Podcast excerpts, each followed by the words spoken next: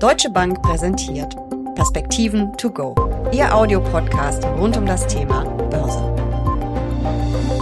Sie retten, sie stützen, sie kurbeln an. Die Rolle der Notenbanken ist in den Krisen der vergangenen Jahre immer größer geworden, auch und vor allem für die Finanzmärkte. In absehbarer Zeit werden wohl die Anleihekaufprogramme zurückgefahren. Welche Auswirkungen wird das an den Rentenmärkten und auch an den Aktien und Rohstoffmärkten haben. Darüber sprechen Uli Stefan von der Deutschen Bank und ich in den Perspektiven to go. Mein Name ist Jessica Schwarzer und damit herzlich willkommen. Uli, wir haben ja wirklich mit Spannung auf das Treffen der Notenbanker in Jackson Hall gewartet. Wie spannend ist es dann wirklich geworden?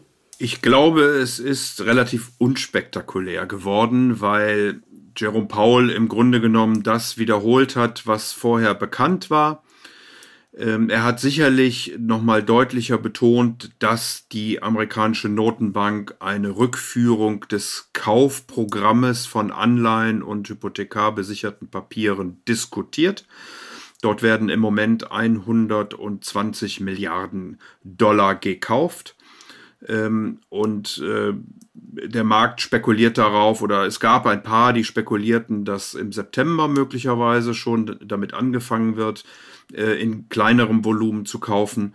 Mittlerweile ist das, glaube ich, eher auf den November, Dezember verschoben, vor dem Hintergrund, dass ja der Arbeitsmarktbericht in den USA relativ schwach war und natürlich die amerikanische Notenbank nicht nur die Aufgabe hat, die Geldwertstabilität zu garantieren, sondern eben auch für Vollbeschäftigung zu sorgen. Und da strebt man mindestens das Niveau von vor der Krise wieder an, was bei gut 3% gelegen hat. Im Moment liegen wir bei gut 5% Arbeitslosenquote. Aber wir hatten ja trotzdem im Vorfeld von Jackson Hall einige Unsicherheit auch in den Märkten.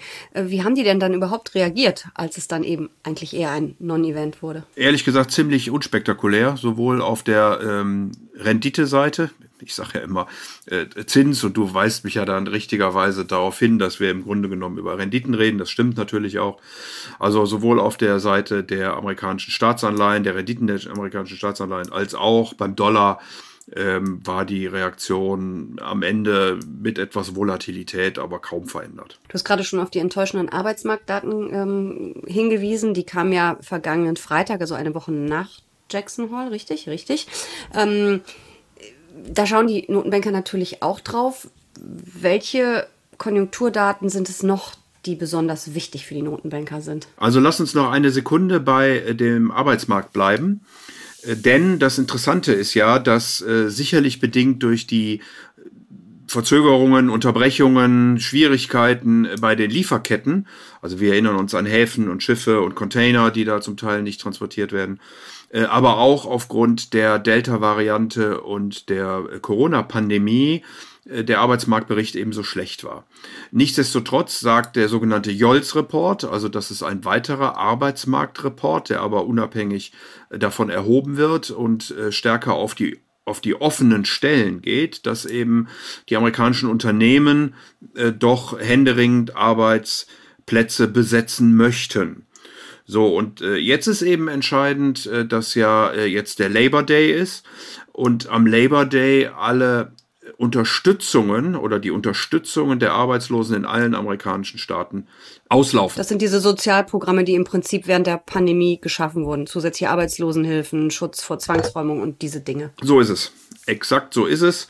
Das läuft jetzt aus und damit wäre die Hoffnung verbunden, dass wieder mehr Menschen sich am Arbeitsmarkt engagieren denn wie gesagt, es sind nur 235.000 Stellen geschaffen worden, 750.000 waren erwartet, aber das liegt offensichtlich nicht nur daran, dass die Unternehmen nicht einstellen, sondern dass eben auch relativ wenig Leute denn dann überhaupt arbeiten wollen und die Löhne in diesem Zusammenhang um 4,3 Prozent gestiegen sind. Also das sind sicherlich alles Daten, auf die die FED dann sehr genau guckt. Aber es gibt auch Ökonomen, die ja wirklich warnen, dass es viel zu früh ist, diese Sozialprogramme auslaufen zu lassen und dass uns da eher Ungemach drohen würde. Würdest du nicht glauben? Nein, würde ich vor dem Hintergrund des Jolz-Reports nicht glauben. Äh, vor allen Dingen dann nicht, wenn es tatsächlich auch in den USA gelingt, über Impfungen etc. jetzt diese Pandemie doch ein Stück weit äh, zurückzudrängen. Da gibt es erste Stimmen, die sagen, dass wahrscheinlich das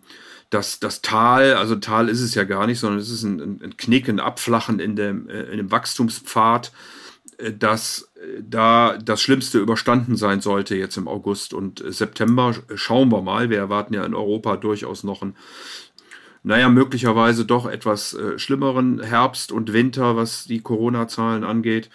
Aber das wirkt eben darauf und ich würde annehmen, wenn das auch in den USA hart auf hart kommt, dann wird man möglicherweise versuchen, nochmal ein weiteres Programm durchzukriegen. Das ist aber nicht ganz einfach, denn wir wissen ja, dass, die, dass der amerikanische Kongress auch über das Infrastrukturprogramm streitet und noch keinen richtigen Weg gefunden haben. Wir wissen, dass am 30. September die Schuldenobergrenze äh, dann endgültig erreicht ist und im Grunde genommen ein, ein, ein Shutdown, also eine Schließung der Regierung droht. Hier muss eine Einigung gefunden werden. Also vor dem Hintergrund nochmal weitere Ausgabenprogramme äh, durch den Kongress zu kriegen, wird wahrscheinlich äh, schwierig werden. Äh, und du sagst ja, die FED äh, guckt natürlich auf all diese Sachen, also wie ist die Fiskalpolitik, wie sind die äh, Finanzkonditionen, wie ist die Stimmung in der Wirtschaft, ISM und auch das Konsumentenvertrauen, äh, wie läuft der Arbeitsmarkt, da hat sie eben direkt ein, ein, Mandat. Also bei der EZB ist es ja schon diese Woche, die äh, amerikanische Notenbank aber am 22.09. und da werden zum ersten Mal die sogenannten Dot-Plots geklebt, also die Zinserwartung für das Jahr 2022 der einzelnen Ratsmitglieder das wird alles hochspannend sein zu verfolgen. Und nochmal, Bottomline aus meiner Sicht heute ist, dass ähm, wir ein Tapering sehen werden, eine Rückführung der Kaufprogramme ab November äh, diesen Jahres. Ein Riesenthema ist da ja auch immer die Inflation. Also darauf schauen die Notenbanken natürlich auch. Ist das in den USA genauso ein großes Thema wie in Europa und Deutschland? Ja, natürlich. Ich hatte ja schon angeführt, dass die Löhne eben um 4,3 Prozent äh, gestiegen sind. Die äh, Inflation liegt zum Teil, je nachdem, wo man hinguckt, bei über 5 Prozent guckt sich die FED typischerweise nicht den Warenkorb an, also nicht äh, CPI, Konsumerpreisindex, sondern den PCE, also den deutlich breiteren Warenkorb. Da sind auch Dienstleistungen, Krankenleistungen etc. mit involviert und äh, von daher gibt es ein deutlich breiteres Bild nochmal. Äh, auch der steigt natürlich stark an. Aber die FED glaubt eben nach wie vor, dass das temporär ist, weil sie eben glaubt, dass Menschen zurück an den Arbeitsmarkt kommen, wie wir das vorhin besprochen haben, und äh, dann eben keine Lohnpreisspirale äh, so kommen sollte, wie das vielleicht andere im Moment befürchten. Ich glaube, dass wir äh, natürlich wegen Basiseffekten, wegen Nachholeffekten jetzt gerade eine hohe Inflation haben. Auch die Lieferketten spielen damit rein, dass das im nächsten Jahr natürlich zurückkommen wird. Das gilt nicht nur für die USA, sondern auch für Europa beispielsweise, den Rest der Welt, Energiepreise etc. Dass aber dann die Inflation Richtung Ende 22, 23 durchaus sich auf einem höheren Niveau einpendeln könnten als wir das in den letzten zehn Jahren gesehen haben, weil natürlich die Gewerkschaften, und man sieht es ja auch in Deutschland, jetzt äh, Verdi und äh, der Deutsche Beamtenbund äh, fordert 5% mit Hinweis eben auf diese äh, hohe Inflation und dass man da einen entsprechenden Ausgleich dann auch erwartet. Nun gibt es aber auch ähm, Experten, die das ein bisschen anders sehen, zum Beispiel UBS-Verwaltungsratspräsident Axel Weber. Jetzt fragt man sich, UBS, Schweiz, ja, aber er ist ja auch Ex-Bundesbanker. Der warnt vor anhaltenden Inflationsgefahren und der sagt eben, die Notenbanken würden die Gefahr komplett unterschätzen. Ganz so extrem würdest du es nicht sagen. Nein, ich würde äh, Herrn Weber absolut zustimmen.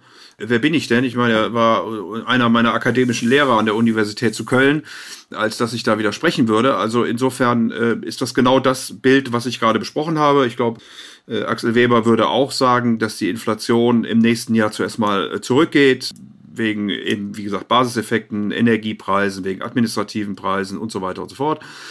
Äh, aber dann eben, und das war ja seine Warnung, und ganz nebenbei, die hat auch äh, Jens Weidmann äh, dieser Tage wiederholt, könnte es eben sein, oder es sind ausreichend Gefahren angelegt, dass die Inflation dann dauerhaft höher ausfallen wird. So, damit ist noch nicht von Hyperinflation die Rede, aber dass es einfach nur transitorisch ist und alles dann in 22 wieder vorbei ist, da gibt es eben doch mittlerweile zunehmend warnende Stimmen. Auch aus berufenem Munde, die sagen, mal gucken, ob das denn dann wirklich so kommt. Kommen wir nochmal zu dem Tapering zurück, also dem Ausstieg aus dem Anleihekaufprogramm. Was bedeutet das denn ganz konkret? Wie läuft das ab? Die FED und auch die EZB, die schmeißen ja nicht ihren gesamten Anleihebestand am Tag X auf den Markt. Also wie kann ich mir das vorstellen und welche Folgen hat das für die Anleihemärkte, Zinsen, Renditen, Ratings? Ja, also die Notenbanken kaufen eben diese Anleihen am Markt auf. Das geht ja typischerweise dann über Banken, weil die Notenbanken eben nicht direkte Staatsfinanzierung betreiben dürfen, äh, werden dann Intermediäre dazwischen äh, geschaltet. Man würde schlichtweg weniger kaufen zunächst mal. Dann würde man wahrscheinlich irgendwann keine Anleihen mehr kaufen beziehungsweise man würde keine zusätzlichen neuen Anleihen mehr kaufen. Wir haben es aber in der Vergangenheit, also nach der großen Finanzkrise beispielsweise gesehen, dass die Notenbanken dann zuerst mal ihre Bilanzsumme gleich gehalten haben. Das heißt, Anleihen sind ja immer auf Zeit, das heißt, sie haben eine Laufzeit und sie haben ein Laufzeitende, dann werden sie zurückgezahlt. Und wenn man dann die Bilanzsumme gleich halten will, dann muss man eben zumindest in dem Rahmen wieder Anleihen kaufen, in dem äh, Anleihen zurückgezahlt werden. Und das ist, wird wahrscheinlich eine Übergangszeit geben, in der das stattfindet. Und danach erst äh, werden dann wahrscheinlich die Bilanzen ganz langsam abgeschmolzen, indem man eben äh, schlichtweg diese zurücklaufenden Anleihen nicht wieder neu kauft glaube, wir sind noch ziemlich weit davon weg, dass die Notenbanken aktiv Anleihen auf den Markt geben würden. Da haben sie viel zu viel Sorge, dass dann die Finanzkonditionen zu stark anziehen, also äh, die, die Zinsen, aber auch die äh, sonstigen Kapitalmarktkonditionen für, für Aktienemissionen und so weiter und so fort. Äh, und damit dann eben die Investitionen und äh, das Wirtschaftswachstum abgewürgt äh, werden wird. Also das steht sicherlich genauso wie Zinserhöhungen noch noch Monate nicht äh, zur Diskussion. Also wird das Tapering aber auf jeden Fall auch die Aktienmärkte beeinflussen. Ähm, wir sagen ja auch immer so schön, die Notenbanken fluten die Märkte mit Geld. Es ist ja eigentlich die Anleihekaufprogramme, aber trotzdem profitiert ja der, auch der Aktienmarkt. Was ist, wenn diese Liquidität der Notenbanken abnimmt? Wie stark wird das die Aktienmärkte beeinflussen und werden wir vielleicht mehr Unternehmenspleiten sehen, weil Refinanzierung schwieriger wird. Was erwartet mich da als Aktionärin? Also die Ausfallraten sind im Moment äh, unglaublich niedrig. Äh, wir haben ja im letzten Jahr mit Corona einige Abstufungen gesehen in den Ratings. Wir sehen im Moment eher wieder Heraufstufungen, äh, weil die Konjunktur eben gut läuft, weil die Unternehmensgewinne ja total brummen. Das muss man ja wirklich sagen sehr, sehr gut laufen, auch die Erwartungen noch weiter nach oben genommen werden. Da sehe ich jetzt nicht äh, die ganz großen Probleme. Ähm, typischerweise ist es aber so, dass wahrscheinlich die Zinsstrukturkurve, die sogenannte, etwas steiler wird. Also die Differenz der Renditen zwischen ganz kurzlaufenden äh, Papieren, beispielsweise einem Monat oder zwei Jahren werden da typischerweise genommen, äh, und zehn Jahren oder 30 Jahre dass das also einfach die, der Abstand größer wird, die Zinsstrukturkurve steiler wird. Und das wirkt dann natürlich auf die Bewertung von Aktien, weil man ja nach Discount Dividend äh, die zukünftigen Erträge runterrechnet. Ähm, ich glaube, die Liquidität wird dann gerne erzählt, aber es ist natürlich immer noch unglaublich viel Liquidität vorhanden, wenn man sich allein anguckt, wie die Notenbanken in den letzten gut zehn Jahren ihre Bilanzen ausgeweitet haben äh, und das auch ins Verhältnis setzt mit dem Bruttoinlands- oder mit dem Wachstum des Bruttoinlandsprodukts, dann ist das also ein Vielfaches. Und insofern würde ich sagen, die Liquidität wird dann wahrscheinlich angeführt, aber die ist nicht so das Thema, es ist eher eine Frage von Bewertung. Und äh, der, ja, der, der Frage eben, wie geht man mit zukünftigen Gewinnen um und wie werden die heute bewertet. Was passiert denn bei der EZB? Also es gibt ja dieses Pandemie-Notfallprogramm PEP, äh, was ja eigentlich im kommenden Frühjahr, wenn ich es richtig in Erinnerung habe, auslaufen sollte. Kommt da was Neues? Wird es vielleicht verlängert? Und wenn es ausläuft, äh, was bedeutet das? Ja, das PEP-Programm steht im Moment bei äh, 1,325 äh, Billionen Euro. So viel hat die Europäische Zentralbank gekauft. Es gibt daneben noch das sogenannte APP-Programm, also das nicht pandemische Kaufprogramm, was ähm, ohnehin gelaufen ist bei der Europäischen Zentralbank. Das steht bei gut äh, 3 Billionen Euro. Die Frage ist, wird man PEP möglicherweise auslaufen lassen? Wird man dann APP vergrößern? Wird man möglicherweise auch das PEP-Programm verlängern? Also all das steht im Moment natürlich äh, zur Diskussion. Ähm, ich habe am Wochenende ein interessantes Papier äh, vom äh, ZEW, also dem äh, Zentrum für europäische Wirtschaftsforschung in Mannheim, gelesen dort hatte man die Aussagen von Notenbankern analysiert, also die Mitglieder des, des, des, des Rates der Europäischen Zentralbank, wie sie in Reden auftreten, ob sie eher sagen, man sollte diese Programme verlängern oder sogar vergrößern oder ob sie eher sagen, man sollte sie zurückfahren. Wir hatten ja schon über Axel Weber und Jens Weidmann äh, gesprochen. Und dabei kam interessanterweise raus, also man hat dann diese Aussagen geklustert in denjenigen, die es eher verlängern würden, in denjenigen, die es eher zurückfahren würden und in diejenigen, die äh, neutral sind. Und äh, nicht sehr überraschend äh, sind eben die Südländer, Spanien, Frankreich, äh, Griechenland, Portugal, Italien, eher die, die äh, das Programm weiterlaufen lassen würden, verlängern würden, also die sogenannten Tauben. Äh, wohingegen Deutschland, Österreich, Holland, Belgien und Lettland eher zu denen zählen, die äh, das Programm dann doch langsam auslaufen lassen würden. Das sind dann die Falken. Die Taubenländer haben eine durchschnittliche Verschuldung, äh, will da keine Verschwörungstheorie äh, malen, aber die haben eine durchschnittliche Verschuldung von 133 Prozent. Die Falken haben eine von 71 Prozent. Also so dieser ZEW-Bericht oder diese Studie wie gesagt, die, die Diskussion wird jetzt losgehen.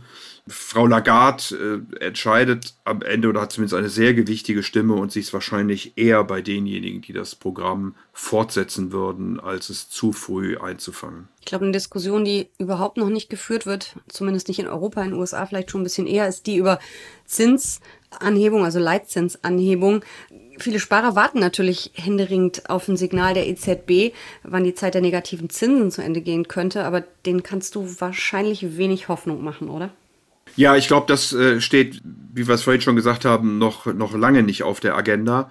Äh, wir sehen in den USA eben äh, über die Dot-Plots, äh, die dort die Mitglieder des Geldpolitischen Rates kleben.